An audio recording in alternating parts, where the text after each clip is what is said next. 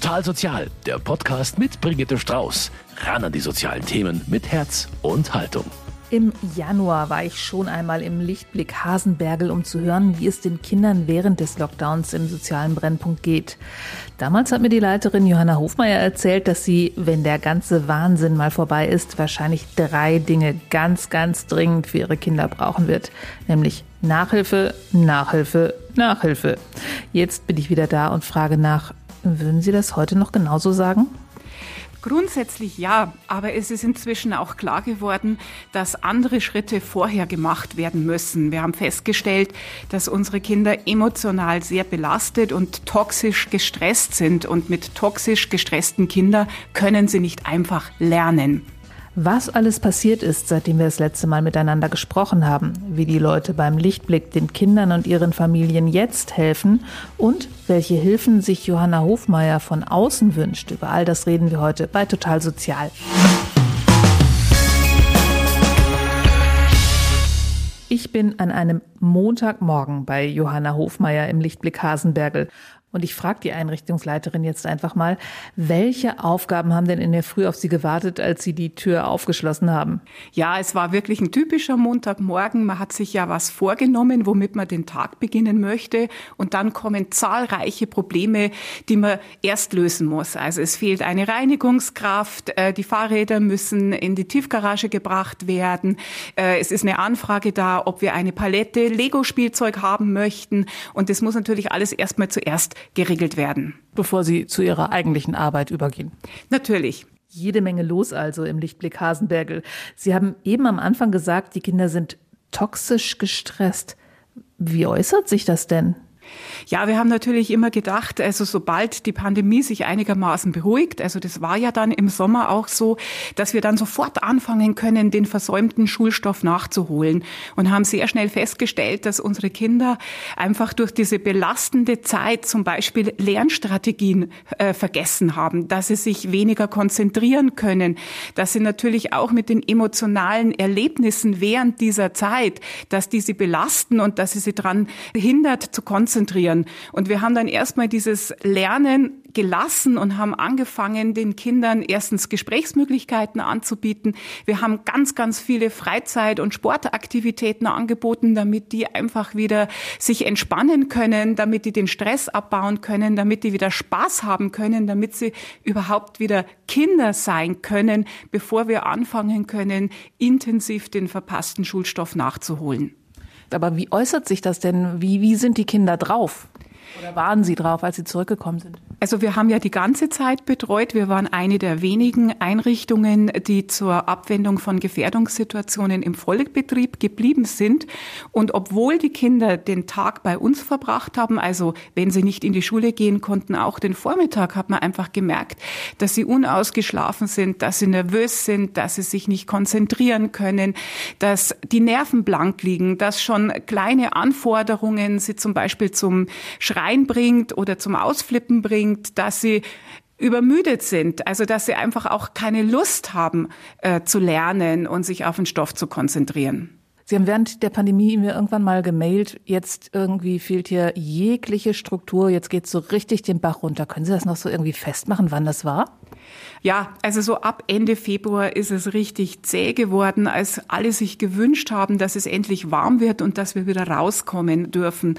Und äh, es ist aber nicht warm geworden. Wenn man sich erinnert, es war ein unglaublich langer und drüber und kalter Winter, der sich also bis Ostern gezogen hat. Und da hat man dann gemerkt, dass die Familien zum einen immer lethargischer werden, dass sie immer mehr die Strukturen verlieren.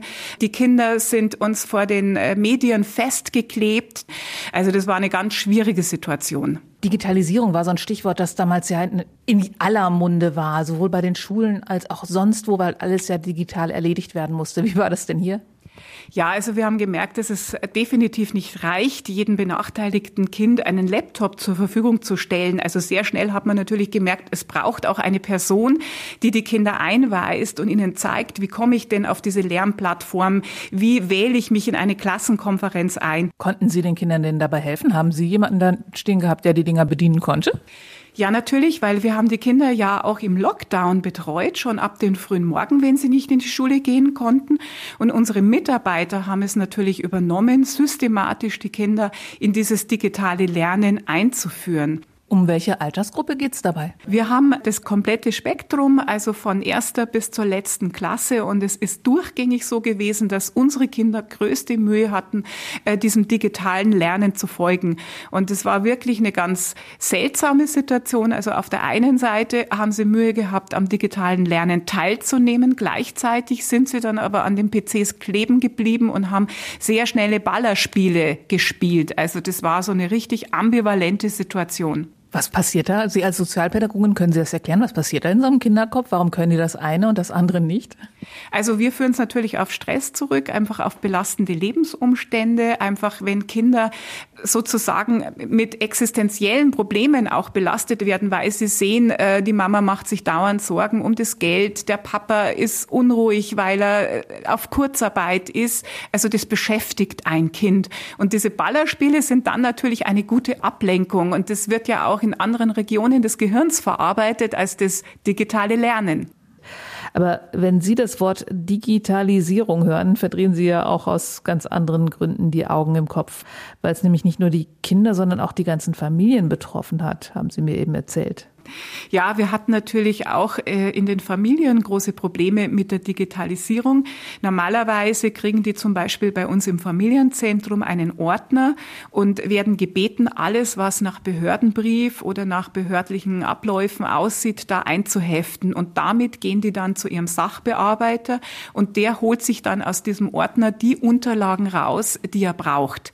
Jetzt war es so, es wurde ja faktisch über Nacht alles auf digital umgestellt gestellt oder nur noch eben Schriftverkehr, was zur Folge hatte, dass ganz viele existenzsichernde Anträge zu spät gestellt wurden, nicht richtig gestellt wurden, dass Unterlagen gefehlt haben und das wiederum hat dann dazu geführt, dass ganz viele existenzsichernde Leistungen entweder verspätet ausge, ausgezahlt wurden oder dass eben Leistungen auch gekürzt worden sind und es war ganz schwer, das wieder aufzuklären. Also wir waren an vielen Stellen damit befasst, eben zu versuchen, mit den Behörden in Kontakt zu treten und aufzuklären, warum jetzt eine Kürzung des ohnehin schon wenigen Geldes stattgefunden hat. Und das hat natürlich die Familien nochmal extrem gestresst und auch wirklich in eine finanzielle Not gebracht. Das ist ja das Besondere an Ihrer Einrichtung, dass Sie sich eben nicht nur um die Kinder kümmern, sondern um die ganzen Familien. Das war, glaube ich, auch ein großes Plus in den letzten Monaten, oder? Ja, also wir haben zahlreiche Familien mit Lebensmittelpaketen versorgt, einfach weil sie finanziell nicht mehr über die Runden gekommen sind. Wir haben dafür gesorgt, dass die Kinder witterungsangepasst angezogen sind. Also wir haben vor allen Dingen gut erhaltene gebrauchte Winterkleidung an die Kinder und eben auch an die Eltern verteilt.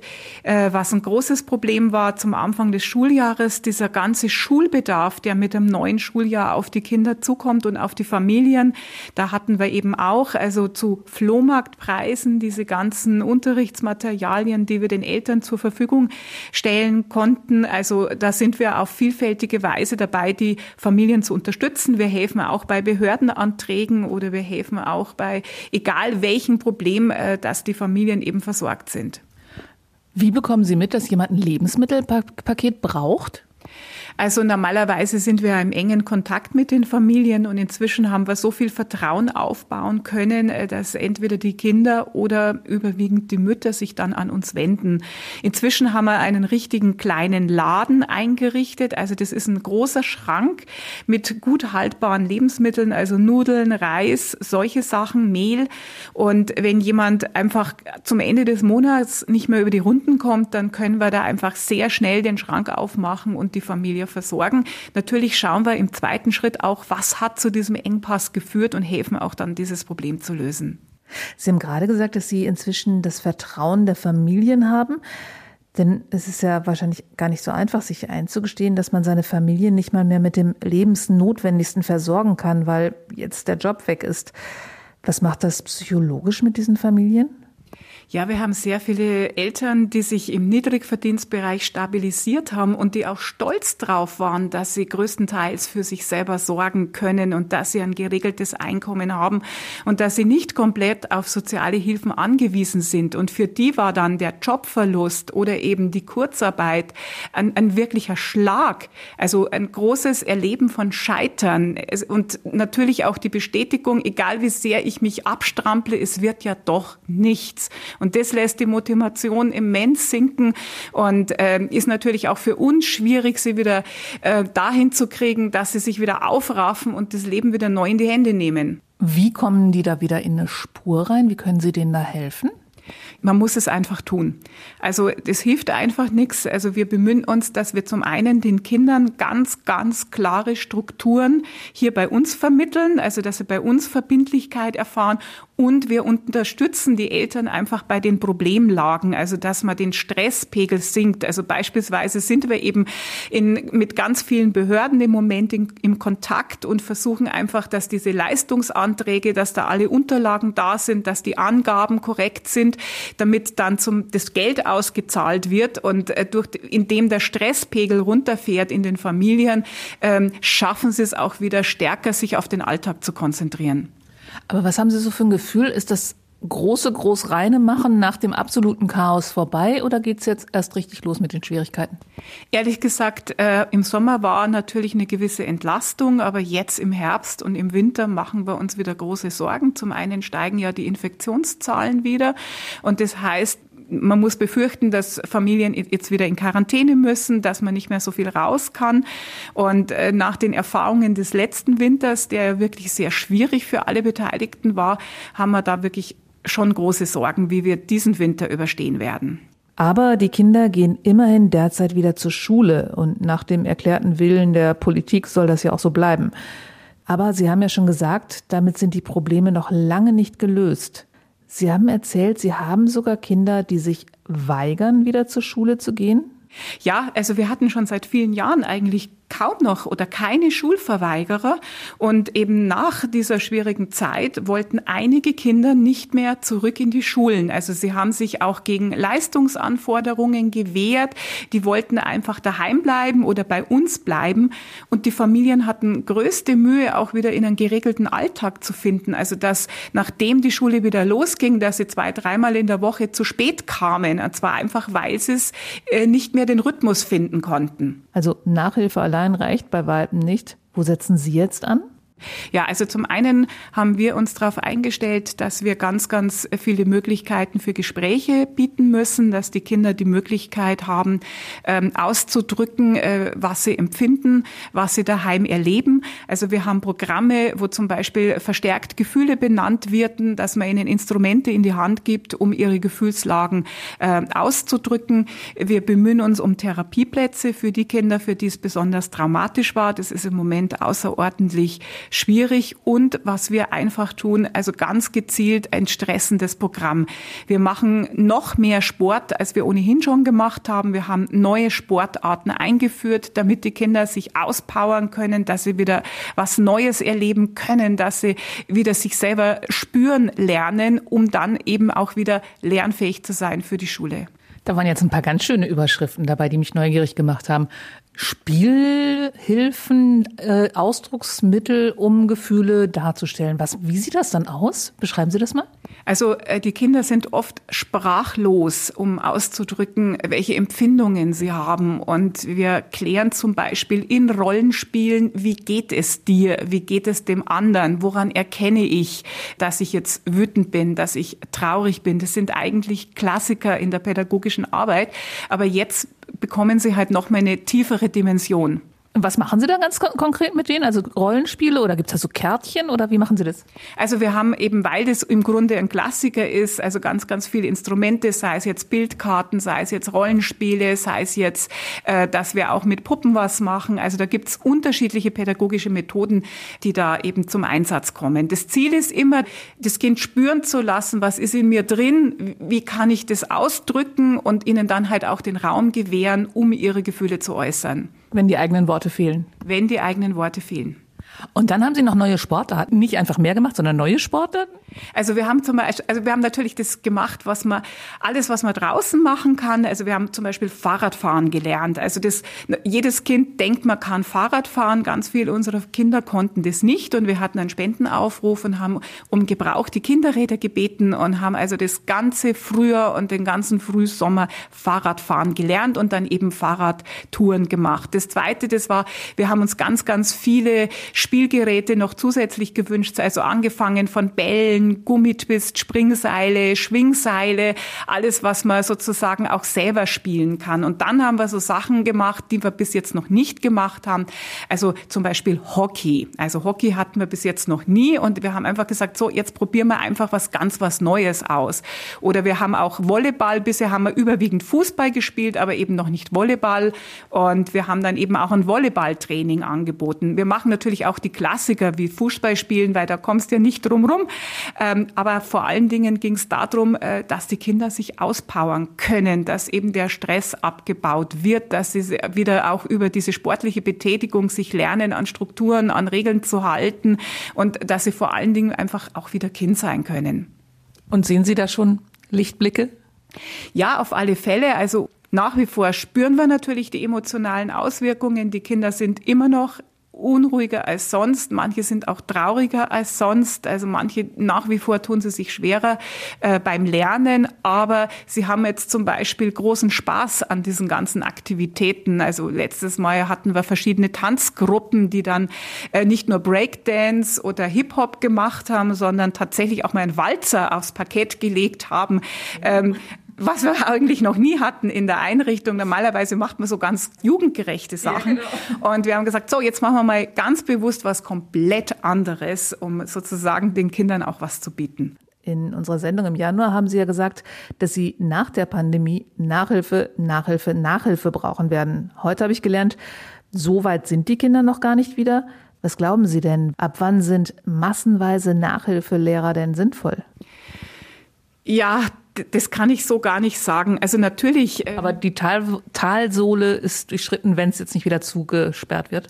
Also was wirklich ganz, ganz wichtig ist, dass die Schulen geöffnet bleiben, dass die Kinder an dieses regelmäßige Lernen, an diesen Rhythmus, den der Schulalltag einfach bietet, äh, dass das wieder gewährleistet ist, dass sie einfach Kontakte haben zu Gleichaltrigen, also dass einfach wieder ein normales, einigermaßen normales Leben passiert. Und natürlich haben wir schon wieder angefangen, angefangen, ähm, die Zügel aufzunehmen. Das heißt jetzt nicht, dass wir keine Nachhilfe und kein Nachlernen machen, sondern es heißt nur, dass wir wirklich schauen müssen, dass die Kinder sich erst ordentlich ausgetobt haben und ein Stück entstresst sind, bevor wir uns mit ihnen hinsetzen und dann einfach den versäumten Stoff nachholen oder überhaupt am Stoff mit ihnen arbeiten. Also wir sind da toujours dabei. Und ich gehe aber erst ähm, eigentlich nächstes Jahr, wenn wirklich hoffentlich diese Pandemie weitgehend vorüber ist und dann mit dem Sommer auch wieder ähm, das Leben draußen stattfinden kann und nicht mehr so verkrampft auch in den Räumen ist. Ich gehe erst davon aus, dass sich dann die Lage wirklich normalisiert. Normalisiert in dem Sinne, dass Kinder dann auch wieder richtig aufnahmefähig sind. Also Sie müssen auch jetzt bis zu einem gewissen Grad aufnahmefähig sein, aber dann hoffen wir, dass einfach nicht so viele Hemmnisse und Blockaden da sind. Glauben Sie, dass Ihre Kinder alle das nächste Schuljahr schaffen? Also Gott sei Dank sind die Lehrer da sehr, sehr kooperativ. Also die Lehrer hier kennen natürlich die Zielgruppe und wissen, dass diese Kinder sich schwerer tun als andere. Und wir kämpfen da einfach gemeinsam, dass unsere Kinder den Schulstoff bewältigen und dass sie ihr Klassenziel erreichen. Wir machen uns keine Illusionen, dass sie natürlich schwächer sind als in anderen Jahrgängen. Es wird eine gemeinsame Anstrengung sein, dass die Kinder das einigermaßen schaffen. Aber kann man das den Kindern überhaupt zumuten, dass sie das aufholen sollen, was sie verpasst haben? Oder ist es nicht sinnvoller, tatsächlich das Jahr zu wiederholen? Also ich denke, dass der Lehrstoff, also dass der Lernstoff auf jeden Fall umgestellt werden muss. Man kann nicht einfach so weitermachen, als ob keine Pandemie und eben auch nicht diese Schwierigkeiten gewesen sind, sondern dass man mit einem modifizierten Lernstoff, also zum einen versucht, das Versäumte aufzuholen, denn das sind ja auch Basics im Unterricht und zum trotzdem aber auch fortschreiten muss, weil irgendwann muss der Anschluss ja auch wieder passen. Also im Prinzip Lernplan entrümpeln, aber nicht den Kindern ein Jahr klauen. Das kann ich so nicht beantworten. Das ist einfach, ähm, das, also wir kämpfen mit dem, was wir täglich auf den Tisch kriegen und wir nehmen das, was in der Schule ähm, einfach den Kindern vermittelt wird und unterstützen, dass sie halt diesen Stoff verstehen, beziehungsweise wenn äh, Grundlagenwissen fehlt, dass man das halt nachtrainiert. Aber Sie haben schon den Eindruck, dass sich die Lehrer auch sehr gut darauf eingestellt haben. Bei uns auf alle Fälle. Also wir haben wirklich hier eine benachbarte Grundschule mit sehr engagierten Lehrern, die natürlich sich genauso Sorgen um ihre Kinder machen und einfach äh, sich auch auf die Problematik eingestellt haben. Bald ist ja Weihnachten. Wie sieht denn Ihr Wunschzettel aus? Also nach wie vor natürlich auch weiterhin Nachhilfe, weil irgendwie müssen wir ja den Stoff nacharbeiten, beziehungsweise wir lernen in kleineren Gruppen. Also dass einfach weniger Kinder auf den Betreuer kommen, sodass der Betreuer intensiver auf das einzelne Kind eingehen kann. Und das sind einfach Honorarmittel. Das heißt, wir brauchen eben Geld fürs Lernen. Gleichzeitig brauchen wir aber auch Aktionsmittel. Also wir haben zum Beispiel jetzt die benachbarte Turnhalle angemietet für unsere zusätzlichen Sportprogramme, weil wir dafür im Haus gar nicht so viel Platz haben. Und auch dafür äh, brauchen wir natürlich Mittel. Und das Dritte ist, wir haben jetzt wieder angefangen, auch mit unseren Kindern rauszugehen, um so die Isolation auch im Stadtsprengel aufzubrechen und nach Möglichkeit auch wieder Ausflüge zu unternehmen. Also gerne alles, was im Freien passiert, sei es jetzt der Zoo oder sei es jetzt der Märchenwald, also wo man jetzt nicht in geschlossenen Räumen ist. Und dafür brauchen wir natürlich Unterstützung Unterstützung, weil das sind Mittel, die über den normalen Haushalt hinausgehen. Und wie man Ihnen diese Mittel zukommen lassen kann, das steht natürlich auch auf Ihrer Homepage. Und den Link dorthin finden Sie bei uns in der Mediathek unter mk-online.de. Ich bedanke mich bei Johanna Hofmeier, dass sie sich die Zeit genommen hat, mit mir zu sprechen, obwohl sie gerade echt genug andere Dinge zu tun hat. Und bei Ihnen daheim bedanke ich mich fürs Zuhören. Ich verabschiede mich für heute. Machen Sie es gut. Bis zum nächsten Mal. Ihre Brigitte Strauß. Total Sozial, ein Podcast vom katholischen Medienhaus St. Michaelsbund, produziert vom Münchner Kirchenradio.